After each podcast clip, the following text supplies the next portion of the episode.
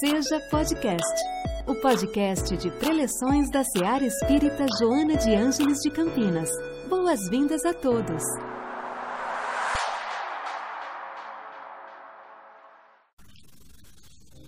Que o Mestre Jesus esteja presente nos nossos corações e nos auxilie a ouvir com os ouvidos da alma e que eu possa falar do meu coração para o coração de vocês.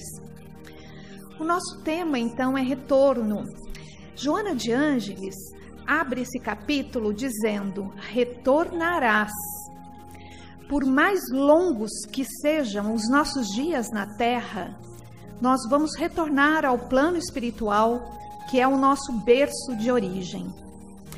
É no plano espiritual que nós renovamos as nossas emoções e é lá também que as nossas esperanças se realizam após as nossas encarnações.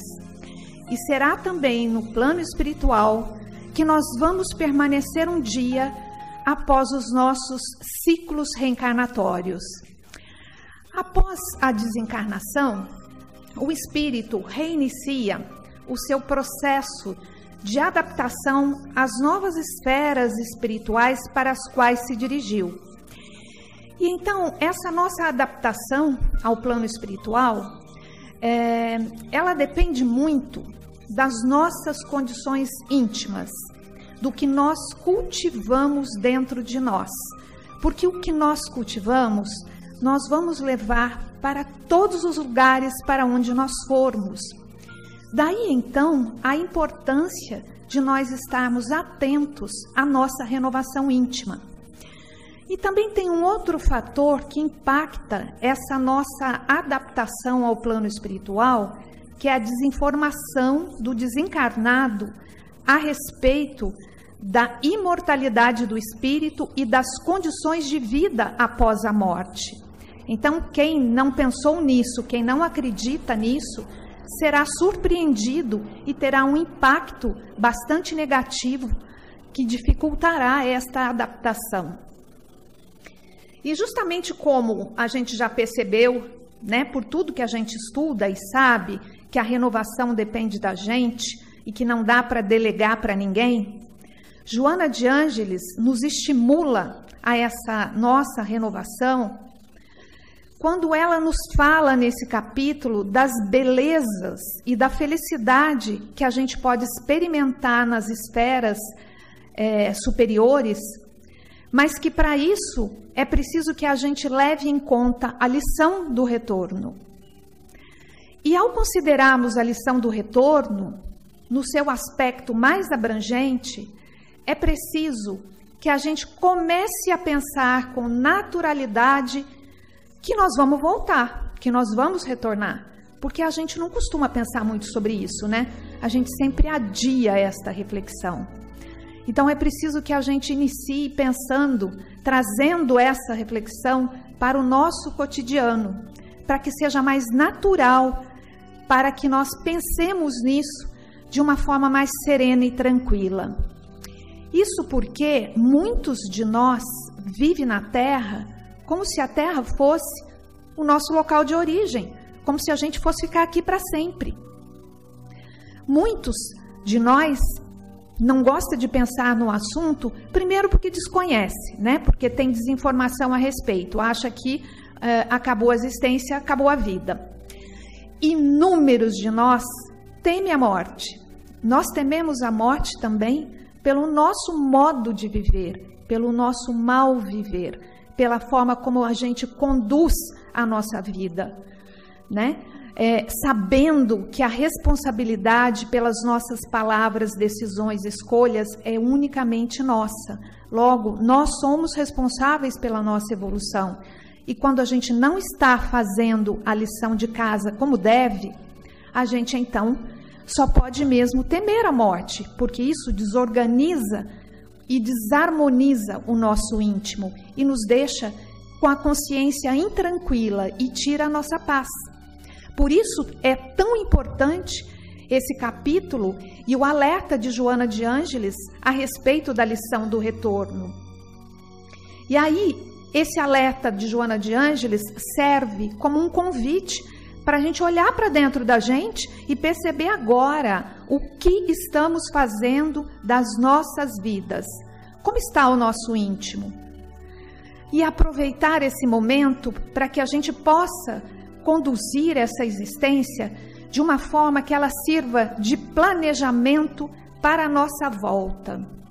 E como inevitavelmente nós vamos voltar, é prudente, nos diz Joana de Ângeles, que nós usemos essa experiência no corpo com equilíbrio, a fim de que nós possamos colher bênçãos que vão servir de luz, de luzeiro, para iluminar o nosso caminho de volta. No livro Vozes do Grande Além, que é de mensagens psicofônicas transmitidas pelo Chico Xavier por espíritos diversos, o capítulo 12 chama Esclarecimento e vem de André Luiz. E ele fala a respeito do livro Nosso Lar, que quando ele é, escreveu, relatou a sua experiência né, no, no primeiro livro da série Da Vida no Plano Espiritual, muitos companheiros indagaram uh, se o desencarnado seria um estrangeiro na sua própria pátria, por conta do André ter é, descrito as belezas da vida maior justamente com excessivas alegrias, excessivos júbilos, e eles estranharam isso. E aí o André nos explica muito didaticamente o que acontece conosco. Em primeiro lugar, o André diz que a questão, embora pareça simples, é complexa, porque é preciso olhar para ela do ponto de vista íntimo, porque cada um de nós carrega dentro de si, indo daqui para o plano espiritual, ouvindo do plano espiritual para cá, o universo que nos é próprio.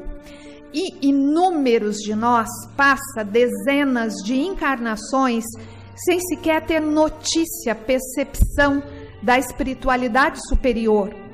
Isso porque nós permanecemos de olhos fechados, como se nós fôssemos múmias vivas diante dessa claridade. Não é que a espiritualidade superior não esteja aqui agora presente e não nos ilumine. Nós é que não temos recursos mentais para registrar essa presença. Então, diz André, depois de encarnações infelizes ou semicorretas, nós voltamos para as esferas espirituais que são condizentes com a nossa evolução deficiente.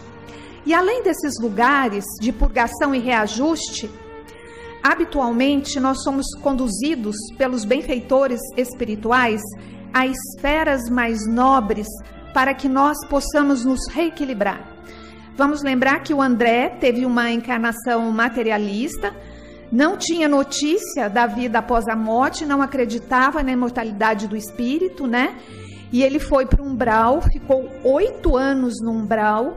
Nesse período, ele foi visitado diariamente pela mãe dele, que é um espírito nobre, e também pelo Clarencio, que é um ministro do nosso lar, e ele nunca conseguiu registrar a presença deles. Veja como tudo a ver com o que a gente falou agora mesmo, né? Porque ele não tinha recursos mentais, percepção de mundo, valores mentais para ter esse registro dessas presenças. E aí, um dia, cansado, ele pede ajuda. Ele abre uma pequena fresta. E quando ele abre essa pequena fresta, então ele é resgatado, levado para o nosso lar. E aí, então, uh, ele começa uma belíssima jornada de renovação, aprendizado, conhecimento, que ele compartilha conosco pela é, mediunidade do Chico Xavier. E aí André continua dizendo que a mais singela mudança interior representa para a nossa alma novos horizontes novos horizontes que serão tão mais amplos ou mais belos quanto a gente aumentar a nossa consciência espiritual da vida, quando a gente ampliar a nossa visão espiritual da vida. O benfeitor Cláudio, o irmão Cláudio, do livro Memórias de um Suicida, de Dona Ivone Pereira, ditado pelo espírito de Camilo Castelo Branco, ele estava recebendo um grupo de suicidas do qual fazia parte Camilo para orientações e ele disse para esses irmãos: a morte nada mais é do que a verdadeira forma de existir. Isso porque esses irmãos tiraram a existência pensando que eles estavam eliminando a vida. No entanto, quando eles chegaram no plano espiritual, eles se depararam com consequências gravíssimas. E aí então o irmão, irmão Cláudio completa dizendo: depois da morte, nós somos o que nós fizemos de nós. Olha que coisa mais linda e, e, e como chama a nossa responsabilidade. Nós vamos passar para o lado de lá exatamente como nós somos.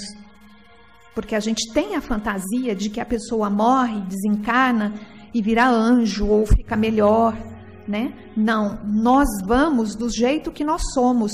Nós carregaremos o que nós cultivamos e nós vamos viver daquilo que nós cultivamos. Se nós cultivarmos a tristeza, o egoísmo, uh, enfim, a inveja, o ciúme, nós vamos sofrer, porque são defeitos, imperfeições que geram sofrimentos. Mas se nós cultivarmos a alegria, a caridade, o amor, a bondade, a generosidade, nós vamos gerar fontes de alegria para a gente, porque toda qualidade gera fonte de alegria. Então é muito importante que a gente pense no tamanho da nossa responsabilidade.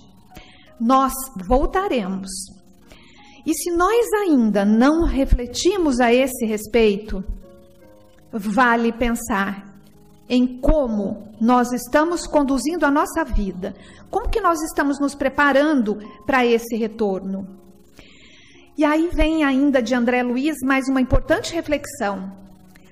Na vida que é eterna, nós possuímos o que buscamos. Percebam que tudo converge. Nós possuímos o que buscamos, nós carregamos o que cultivamos. E aí eu nos pergunto: o que nós estamos buscando e atraindo para as nossas vidas? Se nós soubéssemos que nós iríamos desencarnar hoje, nós estaríamos preparados? O que mais dificultaria a nossa partida. Vamos pensar nisso? E, sobretudo, pedir ao Mestre Jesus que nos dê força, coragem, perseverança no esforço pela nossa renovação, para que nós possamos reconhecer e trabalhar naquelas imperfeições que mais urgentemente precisamos eliminar de nós para a melhora do nosso espírito. Porque quando nós voltarmos para cá, porque a gente vai para o plano espiritual, mas a gente volta para cá. Quando nós voltarmos para cá, nós vamos colher o que nós estamos plantando hoje. Assim como hoje, a nossa vida está sendo impactada pelo que nós fizemos ontem. Quem disse isso foi Emmanuel. E também Emmanuel nos diz que a construção espiritual, a, perdão, que a vitória espiritual, ou seja, a vitória sobre nós mesmos, é construção do dia a dia. Ou seja, é uma longa jornada, né, para que a gente possa melhorar, mas é possível a gente dar um passinho por dia rumo a uma nova vida. Que nós possamos registrar então essa lição do retorno tão amorosa e generosamente alertada por Joana de Ângeles e começar agora a plantar boas sementes a fim de que nós possamos colher bênçãos para iluminar o nosso caminho. Que a paz de Jesus nos envolva e que o Mestre esteja conosco e nos ajude nessa caminhada, hoje e todo o sempre. Que assim seja. em nossa célula de amor. Sua presença é sempre bem-vinda. Acompanhe também nossas atividades nas redes sociais. Acesse arroba seja CPS. Afinal, sua participação faz a SEAR acontecer.